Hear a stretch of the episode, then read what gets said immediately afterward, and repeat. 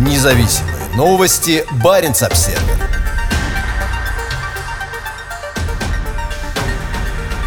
Три стратегических подлодки одновременно всплыли из-под льда в Арктике. Экспедиция «Умка-21» – наиболее комплексные российские военные учения в высоких широтах Арктики, включающие в себя полеты истребителей, торпедные стрельбы и подготовку служащих арктической бригады на земле Франца Иосифа. Впервые в истории военно-морского флота выполнено всплытие из-под льда трех атомных ракетоносцев с проломом полутораметрового льда по единому замыслу и плану в назначенное время в районе радиусом 300 метров, рассказал адмирал Николай Евменов президенту Владимиру Путину Путину в Москве по видеосвязи. Евменов является главнокомандующим ВМФ. Путин добавил, что всплытие трех подлодок не имеет аналогов ни в истории советского периода, ни в современной истории. Видеозапись разговора и его стенограмма размещены на сайте Кремля. Минобороны сняла пиар-ролик об арктических учениях. Эти три подлодки, две проекта 667 БДРМ «Дельфин» и один «Борей» способны нести до 16 баллистических ракет каждая. Считается, что на каждой ракете может быть установлено от 4 до 6 ядерных зарядов, то есть общее число ядерных боеголовок, всплывших на поверхности в высоких широтах Арктики, превысило 200.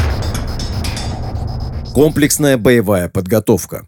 Комплексные российские военные учения в Арктике идут уже неделю с 20 марта. Под руководством главного командования военно-морского флота проводится комплексная арктическая экспедиция «Умка-2021». Впервые по единому замыслу и плану в приполярных районах выполняется комплекс учебно-боевых, научно-исследовательских и практических мероприятий различной направленности, доложил адмирал Евменов по видеосвязи президенту. Он добавил, планом предусмотрено 43 мероприятия. Место проведения экспедиции – архипелаг Земля Франца Иосифа. Также было проведено тактическое учение подразделения арктической мотострелковой бригады в сложных метеоусловиях с отрывом от основных баз на незнакомой местности, сказал Евменов. Основная база – это гарнизон Нагурская на острове Земля Александры, где Россия недавно модернизировала аэродром и взлетно-посадочную полосу длиной 2500 метров, способную круглогодично принимать как истребители, так и более крупные военно-транспортные самолеты.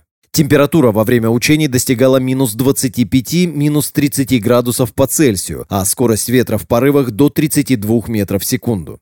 Параллельно с учениями личного состава на самом архипелаге и торпедной стрельбой атомной подлодки из-под льда, пара истребителей МиГ-31 совершила полет над Северным полюсом с дозаправкой в воздухе. Евменов заверил президента, что ВМФ продолжит такие учения и в будущем, каждый раз с упором на освоение новых, ранее неизведанных районов.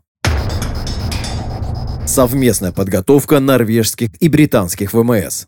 На этой неделе Норвегия и Великобритания провели на севере совместные военно-морские учения с участием фрегатов «Ланкастер» и «Турхейрдал». Как у двух морских держав, добрых соседей и союзников, у нас с британцами общие интересы и проблемы безопасности. Подобная подготовка повышает нашу способность эффективно сотрудничать и безопасно проводить военные операции на море, заявил командир Турхейрдала Ларс Ларсон. Это способствует повышению безопасности и готовности в прилегающих к нам районах, добавил Ларсон. Норвежский фрегат продолжит нести вахту на севере.